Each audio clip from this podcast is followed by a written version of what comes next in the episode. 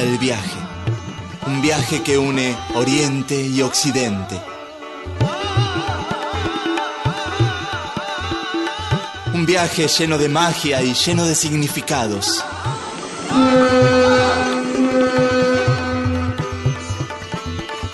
Esto es Oriente Express.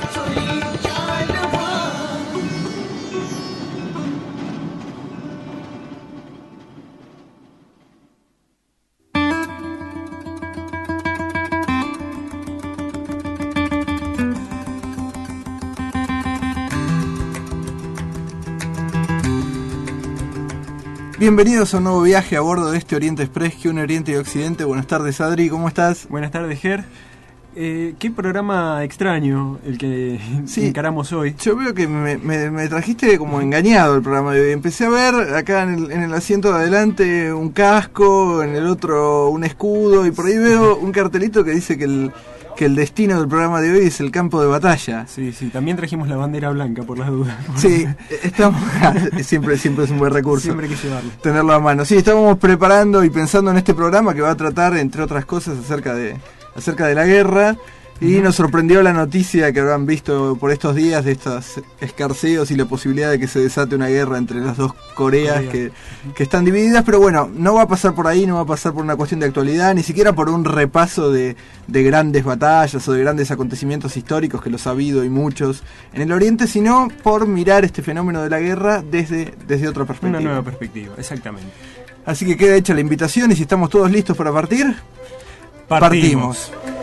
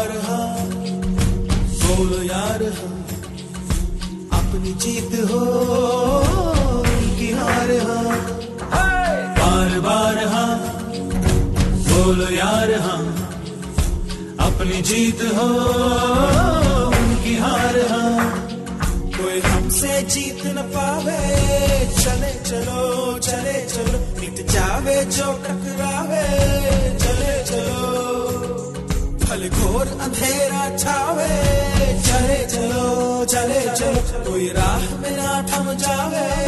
चले चलो।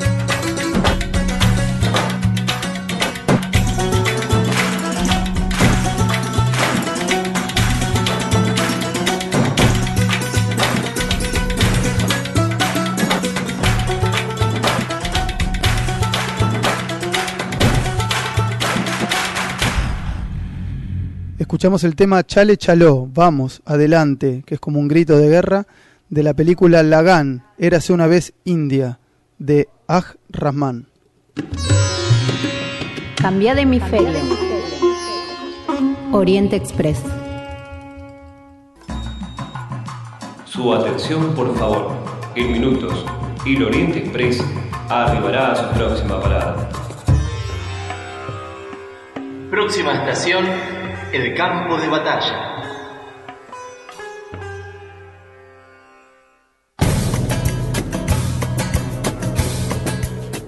El campo de batalla. ¿Hasta dónde hemos llegado? En medio del campo de batalla. En el medio de no cualquier campo de batalla. Estamos, eh, nuevamente nos remontamos al pasado. Bastante al pasado. Bastante. ¿Y cómo, cómo llegamos hasta acá? Eh, quiero hacer una aclaración. A través del nombre Ashoka. A mí me gusta decirle Ashoka. Ashoka, Eh, no a mí me gusta en castellano. Ashoka le dicen en India. Ashoka es un nombre que está por todos lados, que lo vimos en las calles, en los, en los camiones, en, En La Plata pro- productos diferentes. Bueno, la incógnita era qué es o quién es Ashoka. ¿Y qué descubrimos? Ashoka fue en principio un gran guerrero, un gran príncipe, conocido por qué? Por ser el más sangriento y, y tirano de, de toda la India, de la historia de la India. Así es. Eh, sí, dicen fue los dos polos, en realidad. los dos polos, claro. Nos estamos encontrando con, uno- con un hombre que ahora vamos a ver la historia, pero eh, confluyen dos, las dos polaridades de- de- del alma humana, digamos. Sí, digamos que es una historia que tiene como muchos nudos y muchos desenlaces en la misma historia y que no, no se puede contar de forma lineal, ¿no? ¿Y por qué fue tan importante en la historia de la India? Bueno, en principio tuvo, como dijimos, tuvo dos direcciones eh, muy marcadas y fue tan contundente en una dirección como en la otra. Cuando era joven, eh, era, era príncipe en, en- en los años 300 antes de Cristo, si no recuerdo. Y, y terminó eh, siendo rey y emperador y unificando la India. Ajá. De una familia que, que venía de una familia muy poderosa en el norte de la India, que Pero él ya pertenecía a la dinastía Mauria. Mauria. Que eran emperadores, eh, conquistadores. Claro, el abuelo de él ya El- era, eh, era el que había unificado el norte de la India. Sí. El abuelo... el mandato que él tenía era este, el de conquistar la India, el de ser emperador, el de Mm. ser un hombre fuerte y poderoso. Ese Ajá. era el mandato que tenía por familia.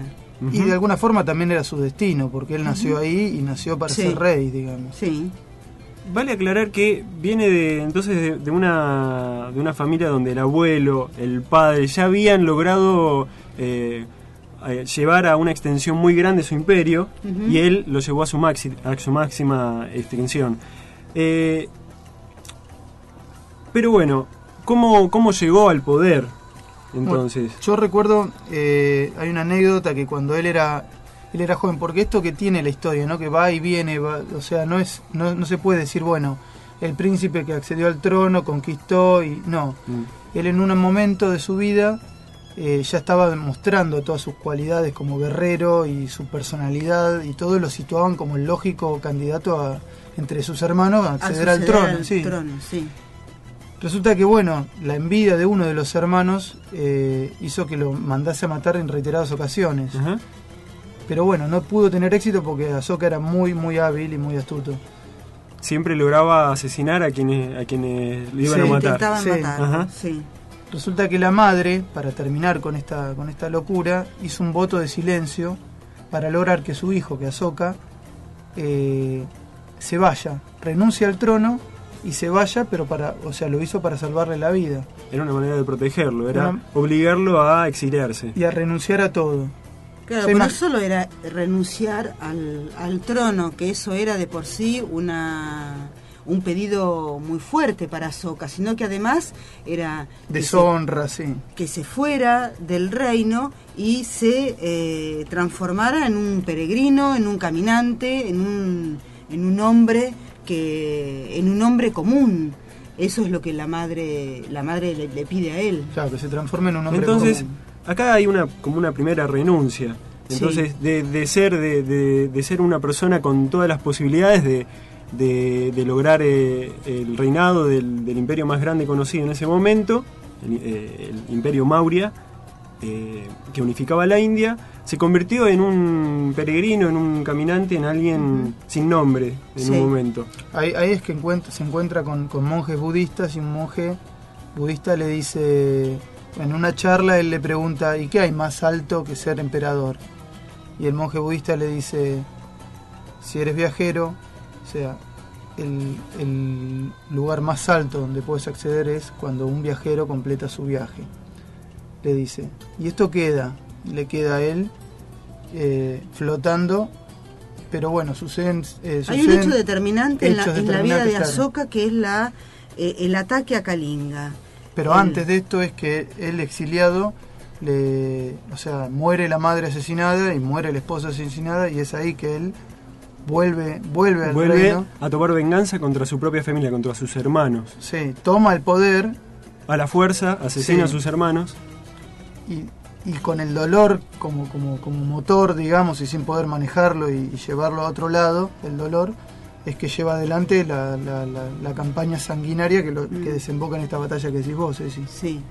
Él, él es un hombre poderoso, es un hombre fuerte, es un hombre cegado por el dolor, es un guerrero y con la espada en la mano, en esta batalla, asesina a más de 100.000 personas. Cuando termina la batalla, contempla ese espectáculo de la, del campo de batalla sembrado de cuerpos y de sangre y se queda tremendamente impresionado. Tal es el remordimiento que tiene después de este de esta masacre. Cabe destacar que mataba no solamente a los ejércitos, sino a los civiles, a los habitantes de las persona. ciudades, a todos. Fue un acto absolutamente cruel y despiadado. Y después que él eh, termina la batalla, contemplando este, este acto que había llevado adelante, se queda este, horrorizado por, por, Por la- de sí mismo, atrocidad. por la atrocidad de, de la, de la situación y eh, reflexionando, toma las palabras del monje budista. Él ya había tenido contacto dos años antes de esta batalla con el budismo a través de bueno de estos encuentros durante su época de, de peregrino y si bien el encuentro con el budismo había sido tibio eh, estaba algo había aprendido en él algo había quedado bueno después de esta batalla después del dolor que él siente al ver todo eh, todas esas muertes todo el dolor que él ha provocado Sí, es como con que esas toma conciencia muertes de golpe de todo lo que él había hecho. Claro, se inclina y abraza el budismo. Ajá. No solo y lo hace con la misma fuerza con que había Claro, tomado antes la espada, de, Claro. de- con la misma fuerza él se inclina al budismo, abraza el budismo y eh, Ya- se transforma totalmente. Y entonces de pasa de pasar ser- el emperador, El emperador- más cruel al emperador más benevolente. más benevolente y magnánimo y que eh, llevó a que el budismo se expandiera como nunca, o sea, como realmente sucedió posteriormente, eh, fue el responsable de que el budismo se, se expandiera por toda Asia. Podemos decir que aquí es donde comenzó la historia de otro Ahsoka. De otra Ahsoka.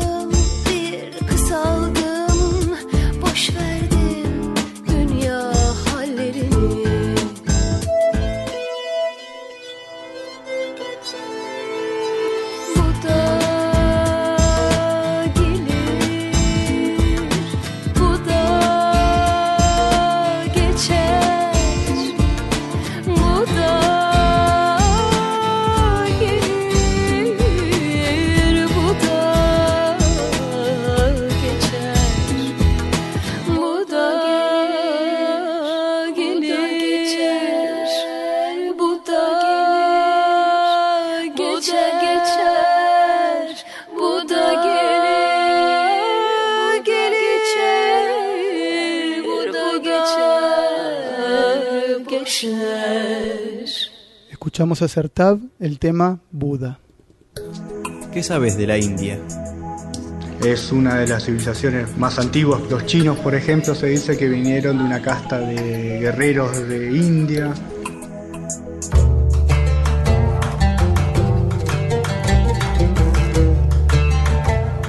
Bueno, y quedamos en que empezaba una nueva una nueva vida para, para este personaje, para, para Ashoka. ¿Y qué, qué, va, qué le va a deparar esa, esa segunda etapa de su vida a partir de que abrazó el budismo, de que experimentó o pudo darse cuenta de todo este dolor que había infligido a otros y tomó definitivamente una decisión de vida en un sentido, por lo menos en apariencia, absolutamente opuesto al que venía llevando hasta ese momento, ¿no? Sí, hay una cosa que es este, llamativa. Él quería unificar la India. Intentó primero unificarla a través de las armas. Sí, y de hecho lo estaba logrando, digamos, porque cada lo vez conquistaba logrando, más, sí. más territorio por la fuerza. Unificó desde otro lugar, que fue a través del budismo. Sí, Ahsoka sufre un cambio interno, una transformación. Eh, podríamos pensar que hay un cambio de conciencia, posiciona Sí. la conciencia hacia otro lugar. Un emperador que por mandato, por momento histórico, quiere conquistar toda la India a partir de las Sí. armas, de la Y conquista. Y unirla. Sufre una transformación con esta batalla que se hablaba en el bloque anterior, que es la, la batalla de De Kalinga, Kalinga. en donde él seguramente, Ger, eh, Ceci, abrió una base del budismo, esto no fue mágicamente ni espontáneamente. Sí, sí, sí, nosotros lo, lo- hacemos un resumen de la historia, pero obviamente Sí, no, que él como había cualquier cosa es... con el budismo dos años antes. Sí, además seguramente Lo que sucede que, eh, obedece a un proceso, digamos, el- la Y modificación. Este golpe tan interno, Mm. como este arrepentimiento que lo podemos llamar, de alguna manera hace carne esos principios del budismo, lo transforman a él y él trata de eh, expandirlo y hacer propaganda de esto, propaganda en el buen sentido, porque no quiso transformarlo o imponerlo. Eh, y está, aparecen los famosos edictos de Ahsoka. Ujú. Los edictos de Ahsoka que fueron eh, promovidos por toda la India a partir de eh, piedras talladas.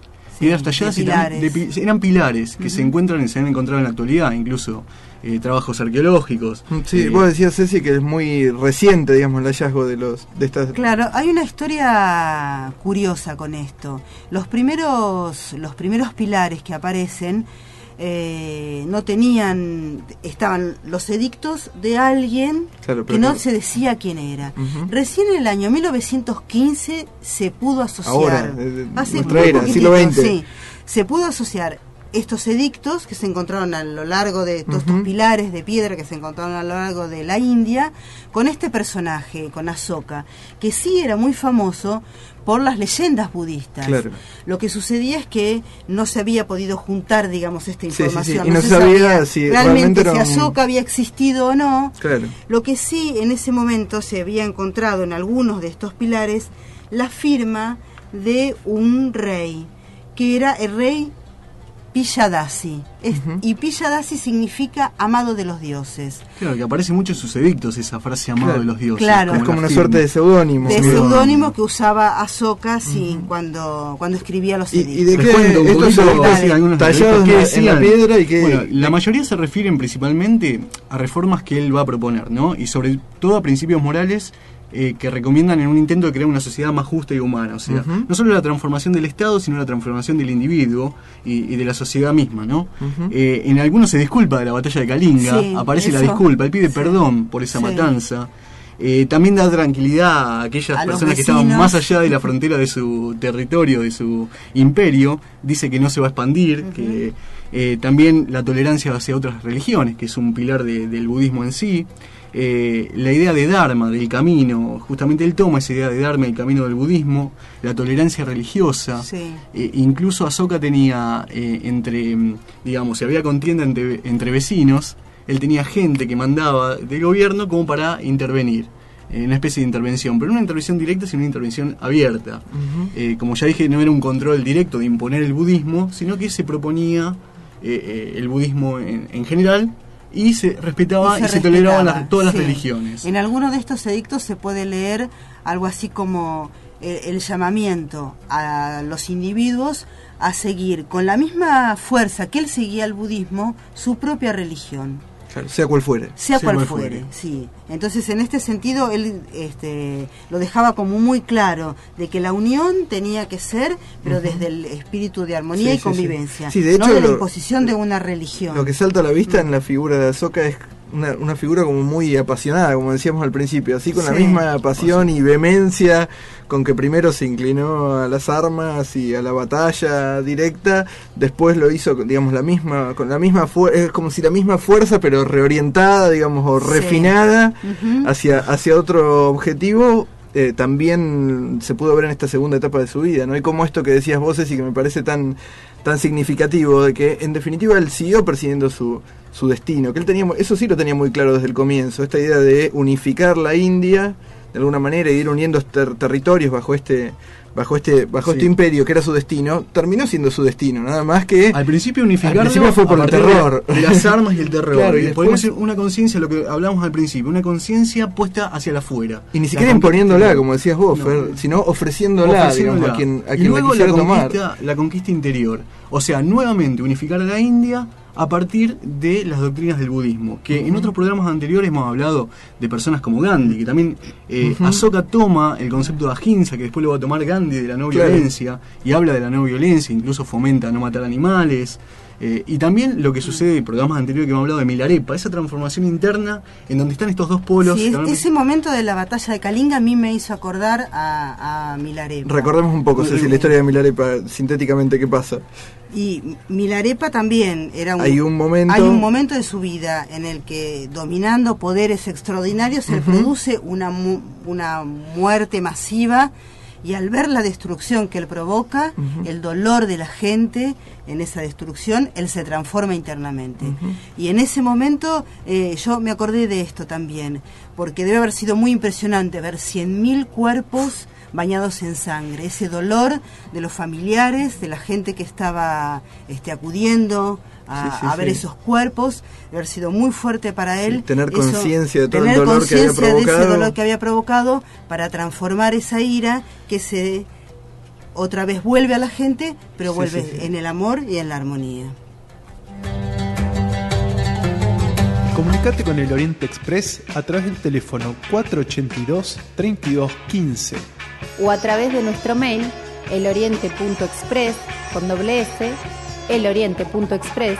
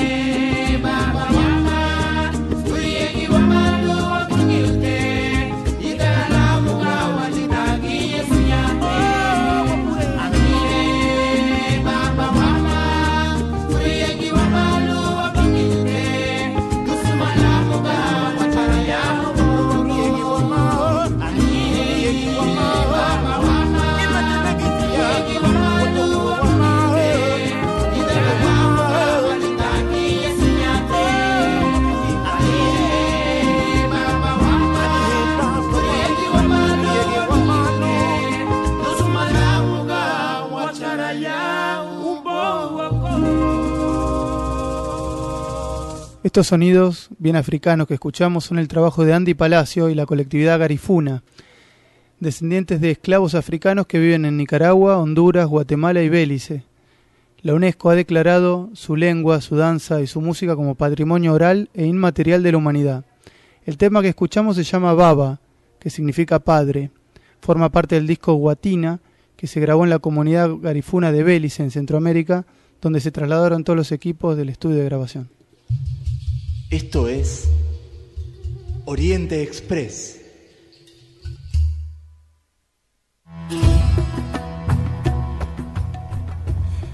Bueno, y nos metimos un poco ya en, esta historia de, la guerra a través de la, de la figura de, de. Y si hablamos de guerra y hablamos de Oriente, hay un texto que resulta ineludible, imprescindible y que además es muy, ha sido muy, muy difundido y también maltratado, por qué no decirlo, acá en Occidente, que es el arte de la guerra.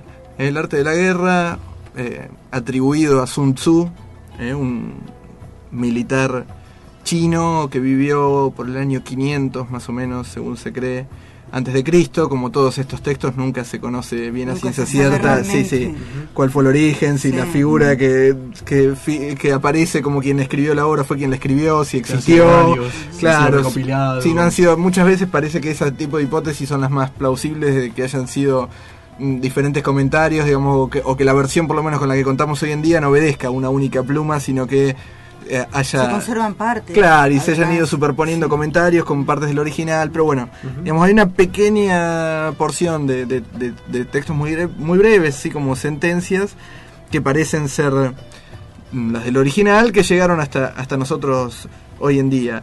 Eh, Sun Tzu, paradójicamente, se, in- se inició como un mercenario en lo, en- en lo del arte de la guerra y terminó siendo consejero de un, de un emperador en asuntos militares y fue la persona que escribió este tratado. Eh, se dice que en Occidente los grandes guerreros, los grandes estrategas de la historia de la humanidad ah, Han leído. han leído y conocían, y algunos conocen, eh, grandes gobernantes, políticos, militares, eh, deportistas, mm, conocen y, y- y recurren a, a esta obra porque esta obra lo que permite de alguna manera es explicar la esencia del conflicto, digamos, y de la confrontación. Digamos. No solamente tenemos que pensar que porque se llama el arte de la guerra remite exclusivamente a, la dos ejércitos, guerra, claro. O sea, Sino- ese era el ámbito que manejaba esta persona, Sun Tzu, pero tenía que ver con asuntos que, se pueden traspolar a otros. a Sí, otros- sí, ni siquiera me animaría, digamos, sin duda que la figura sobre la que está escrito es sobre la guerra tradicional, digamos, pero, pero ni siquiera parece de la lectura del texto que estuviera pensada como para, para, para eso nada más, sino que se, se usa como excusa, digamos, la guerra, pero creo que las afirmaciones que tiene no solamente sirven porque se pueden extrapolar, sino que fueron pensadas, creo también, para cualquier forma de... de Con esa apertura. Sí, de, de- de confrontación, digamos. De, por eso es que se lo usa, por ejemplo, hoy en día hay muchas adaptaciones, de ahí que decía que a veces ha sido un poco maltratada la obra, eh, muchas adaptaciones de esta obra al ámbito empresario, eh, el arte de la guerra en la empresa. Lo pueden encontrar en cualquier, en su librería amiga de bestsellers. Eh, el arte de la guerra en el deporte, el arte de la guerra en el liderazgo. eh, van a encontrar un montón de esas cosas. Pero bueno, de alguna manera eso indica, más allá de que, de que no nos pueda convencer mucho esa clase de lecturas, pero de alguna manera indica que ha sido un texto siempre muy atractivo para el occidente y que ha, y que ha conservado mucha vigencia. Ger, este libro está escrito dentro del contexto de lo que es el taoísmo, ¿no? Sí, sí, es un, es un escrito típicamente taoísta, digamos, y refleja en gran medida la esencia del, del, del taoísmo. Pero, digamos, eh, el libro tiene algunos, no vamos a, a poder dar acá cuenta de, de todas las, digamos, los capítulos, las máximas que trae, pero sí trae algunas cuestiones que a, que a mí me gustaría compartir con ustedes y que son, me parece interesantes. La primera es que el libro comienza como justificando por qué es necesario o por qué es importante estudiar el, el- el arte de la guerra. Y dice, la acción militar es de importancia vital para un país. Constituye la base de la vida y de la muerte, el camino de la supervivencia y de la aniquilación. Por ello es absolutamente indispensable examinarla. Dice, hay que calcularla sirviéndose de los cinco elementos. Los cinco elementos son el camino, el clima, el terreno, el líder y la disciplina. Muchos de los capítulos que vienen después empiezan A de alguna manera, claro, a desgajar estos elementos y cómo se, digamos, cómo hay que usar de estos elementos para obtener la, la vi- la victoria en la batalla. Digamos, es- también tiene como un, un perfil bastante como muy científico, ya desde el comienzo de esta fundamentación, digamos, ¿por qué es importante estudiar la guerra? Bueno, porque de la guerra depende la vida y la muerte. Entonces es un asunto, digamos, en un pueblo Vital. eh, vital. Ujú. Se mezcla también con cuestiones que tienen que ver con el arte del, bu- del buen gobierno, digamos, hay mucho de mm, para que una guerra o una empresa bélica sea exitosa, que los soldados y también la población civil tengan los mismos o persigan los mismos objetivos ¿eh? que los gobernantes o que quienes dirigen el ejército y que eso eh, ese perseguir los mismos objetivos tiene que ser por una cuestión de, de liderazgo, de respeto, de reconocimiento hacia la figura del, del líder, no por una cuestión de imposición. Digamos, no, un, No, no, un ejército no va a ir y ganar una batalla eh, si no es por un líder a quien respetan, a quien confían. En la antigüedad esto queda claro no solo mm, en, en China, sino en India también. Me hace acordar algunos pasajes del Mahabharata esto, donde le- el sentimiento de los súbditos hacia el rey no pasaba por el miedo, sino pasaba por el amor. El respeto que tiene el rey por sus súbditos, el cuidado que tiene para ellos hace que la devolución sea esta.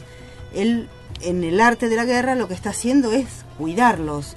Entonces la devolución tiene que ver con ponerse al servicio de estos objetivos que tienen que ser el llevar el país adelante y el, el cuidar de, de- de los súbditos, no solo en una actitud por ahí expansionista, sino contra el ataque de, de los enemigos, digamos. Una disciplina interna, un acatamiento por amor y no por subordinación o, o miedo. Unificante. Tal cual.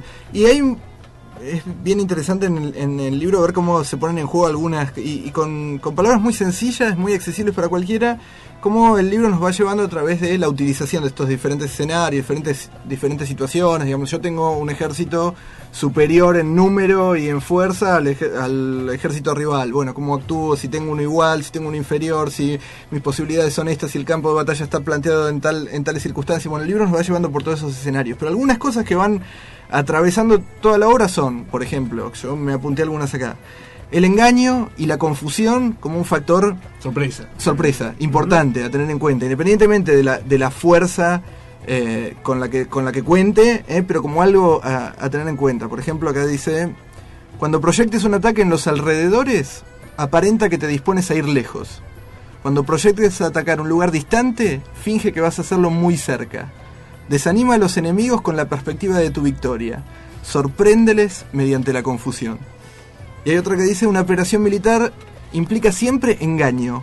Aunque seas competente, aparenta ser incompetente. Aunque seas efectivo, muéstrate ineficaz. ¿Eh? Este tema del engaño y de la confusión como una variable a, a- a manejar y a tener en cuenta para lograr la sorpresa.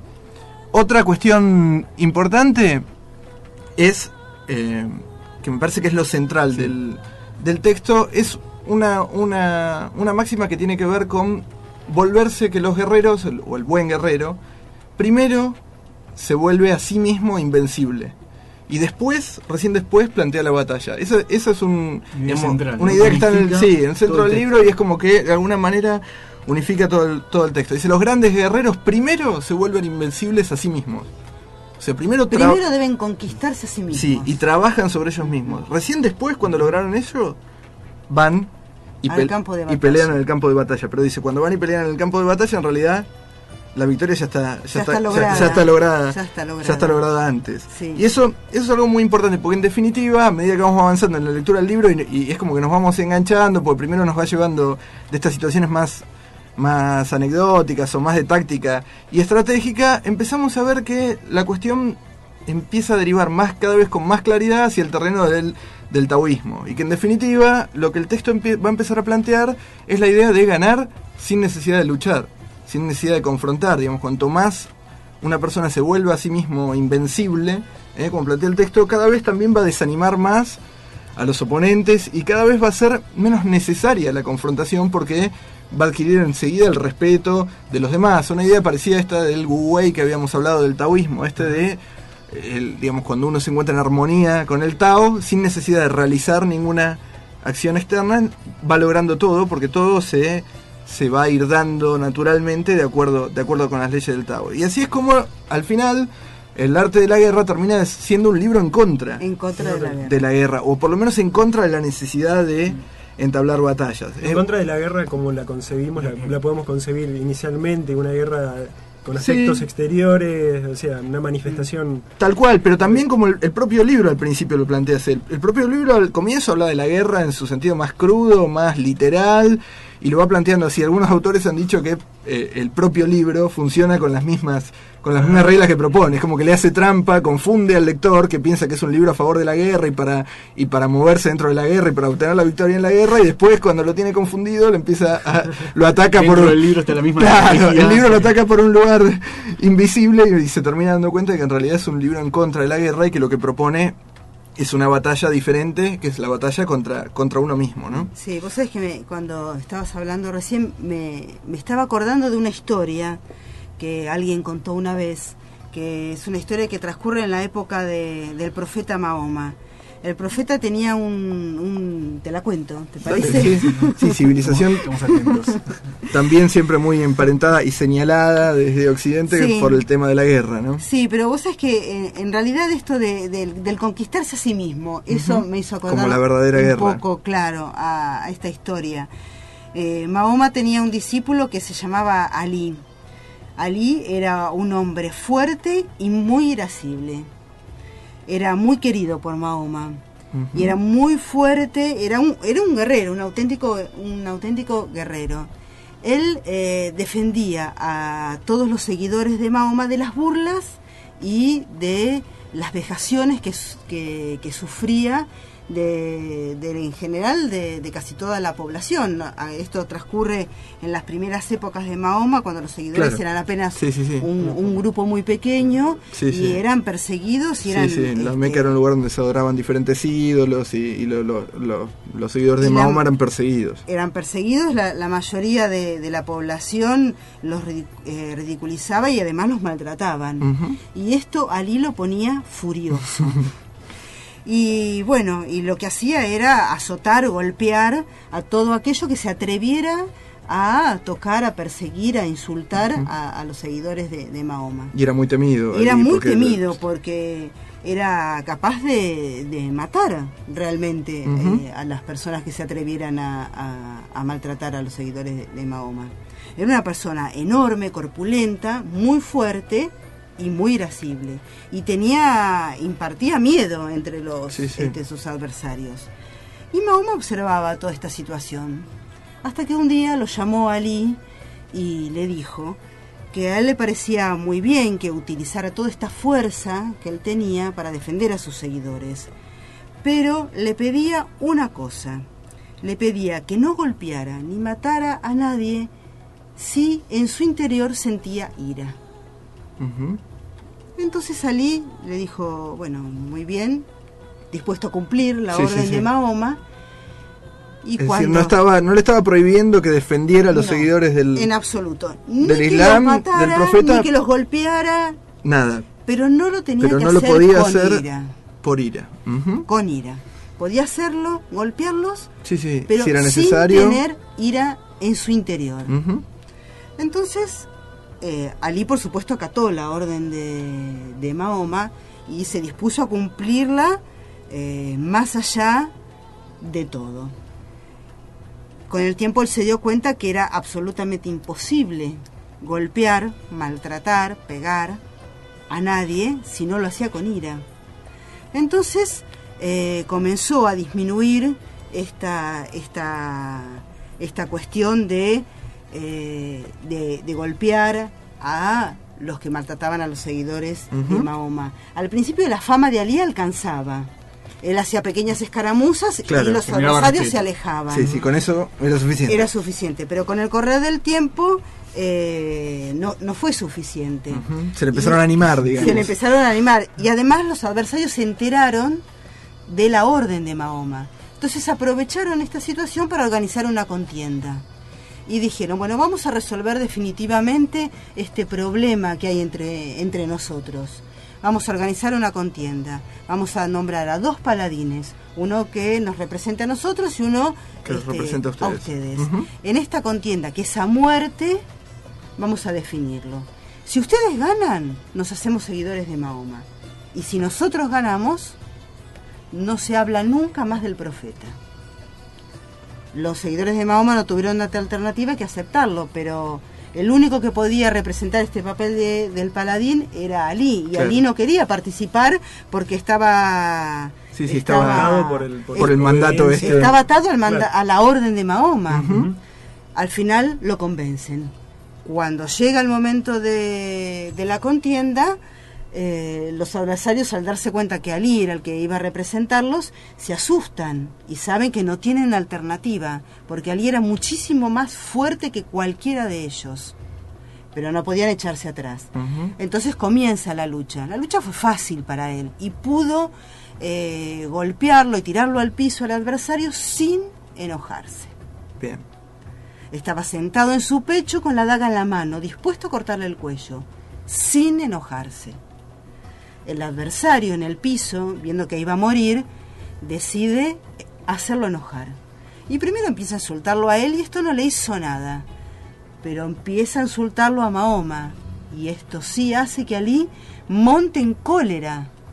Cuando Ali se da cuenta que está empuñando la daga y está a punto de clavársela en el pecho y que lo que tiene en su corazón es ira, clava el puñal en el piso, se levanta y se va. Eso era Perder. perder. Eso era perder. Entonces, todos se quedan estupefactos y dicen, ¿cómo puede ser? Está perdiendo. Se va, está perdiendo. Y los adversarios, cuando ven esta actitud de Ali, piensan, ¿cuán grande será Mahoma que al darle una orden tan sencilla hace que un hombre tan fuerte sea capaz de sufrir una derrota como esta, de dejarse ganar, levantarse e irse con tal de no romperla? Solo un auténtico profeta puede tener la autoridad suficiente para gobernar el corazón de un hombre tan fuerte. Entonces, por convencimiento propio, los adversarios adoptaron la ley de Mahoma, se hicieron sus seguidores y fueron convencidos por la actitud de Ali. ¿A qué lugar de Oriente te gustaría ir? Sí, a la India lejos, ¿eh? Es una de mis metas en la vida es poder llegar a la India y estar, pasar por la vivencia de estar entre su gente.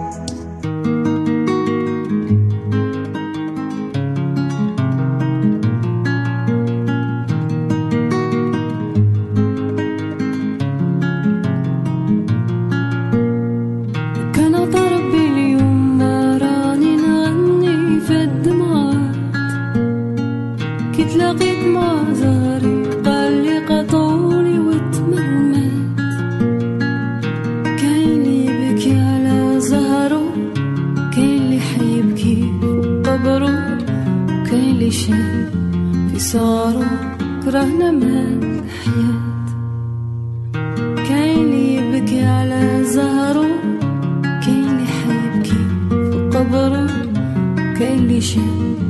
في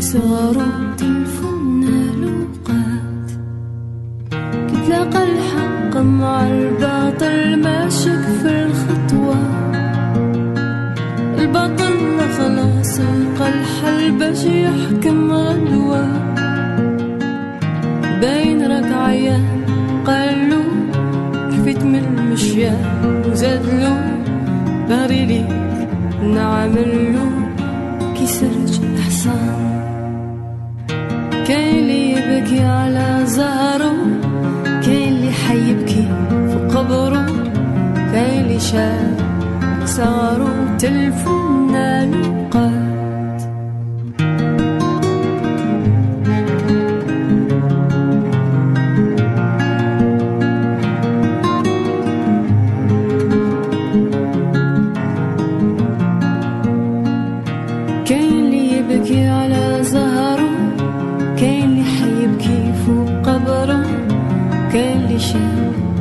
صاروا كرهنا بهاد الحياة كاين اللي يبكي على زهره كاين اللي حيبكي في قبره كاين اللي شاف صاروا تلفونا لوقات ياك الحق ماشك في قوالو وطلع فوق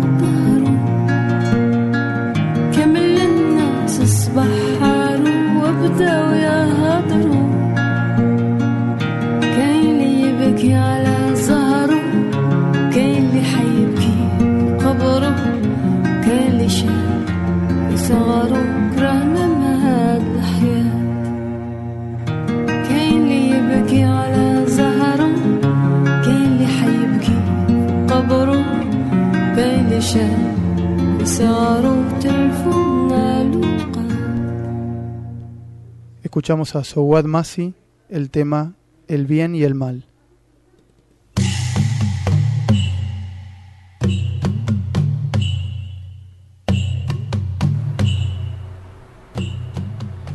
Si emprendiera un combate similar al de Ali, me refiero al de dar una batalla contra uno mismo, rápidamente advertiría que el contendiente es superior, tanto en fuerza como en astucia. El corazón de un hombre suele ser ingenuo y fácil de engañar. Su naturaleza es la del amor y sus acciones arrebatos. Dos pasos adelante, cinco al costado y uno atrás. El corazón es anárquico y volátil. Raramente se sujeta a los dictados de la estrategia. La mente simboliza lo opuesto. Frialdad, organización, argumentos, excusas, creencias, pretextos, engaños. Su repertorio es prácticamente infinito y sus combinaciones posibles efectivamente lo son. ¿Cómo luchar contra un enemigo que se sabe más poderoso sin caer derrotado? Obsérvese que ni siquiera he dicho triunfando. El objetivo es ciertamente modesto, no ser derrotado. Los maestros del Oriente han enseñado un método que se asemeja al conocido sistema de guerra de guerrillas. La guerra de guerrillas es una táctica útil para situaciones de asimetría de poder, que privilegia los ataques a pequeños objetivos de manera rápida y sorpresiva. Cuando no es posible plantear un combate tradicional frente a frente por la manifiesta desigualdad de poderío, se puede utilizar este formato que demanda creatividad y planificación extrema en cada golpe. En primer lugar, el oponente no debe conocer dónde se librará la batalla. Como enseña Sun Tzu, debe ser tú quien elija la fecha y el lugar de la batalla. Así podrás acudir a ella aunque estés a mil kilómetros, mientras que el enemigo no podrá defenderse aunque se encuentre a unas pocas cuadras. Planificando la acción, actuando con rapidez y huyendo antes que el enemigo poderoso despierte, es como se logra asestar un golpe a la mente según los maestros enseñan. Claro que un golpe exitoso de estas características no traerá ninguna victoria definitiva, pero la paciencia es un atributo indispensable en la batalla contra la mente. La sumatoria de pequeños golpes exitosos es lo que a lo largo del tiempo irá despejando el camino que conduce a la victoria. Esa victoria, según dicen, es ligeramente diferente de aquellos triunfos a los que estamos acostumbrados. No hay en ella cuerpos ensangrentados de un lado y manifestaciones de júbilo y expropiaciones del otro. No hay perdedores en este final. Mente y corazón aprenden a vivir hermanados. Su rivalidad era ilusión. Siempre habían sido uno.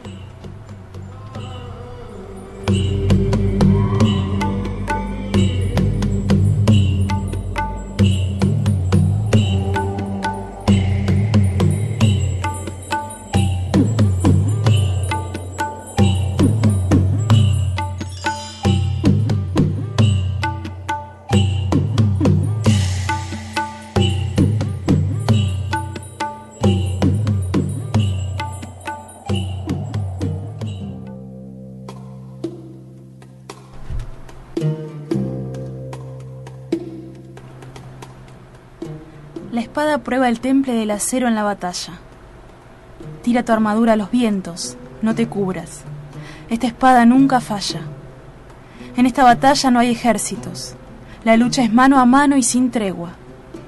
El oponente tiene miles de nombres y conoce cada disfraz. No hay reglas. Si la mente se hermana con el corazón, llega la inspiración y flores perfumadas. Cuando se hermana con el intelecto, llegan preguntas de una mente acelerada. La lucha parece desigual. Uno de los, de los guerreros conoce cada estratagema. El otro es trovador. Se olvida de la batalla y le canta al amor. Canta todo el tiempo. Su voz es dulce con sabor picante. Está separado. Un fuego ardiente corre por sus venas. Está siempre embriagado. La noche envuelve el campo de la batalla con un manto de olvido. Unos escuchan el canto del ruiseñor, otros con juramentos de honor curan sus heridas. No te rindas, amigo, lucha hasta el fin. La última será tu victoria. Tendrás lo que anhelaste y tuya será toda la gloria. أمهات يقفن على خيط غناي وخوف الغزاة من الذكريات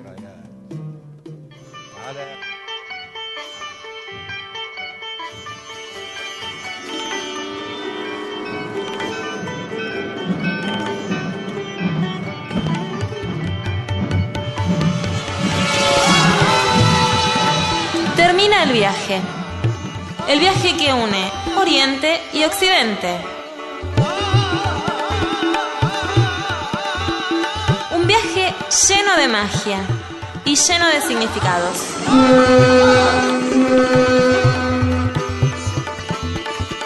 Esto fue Oriente Express.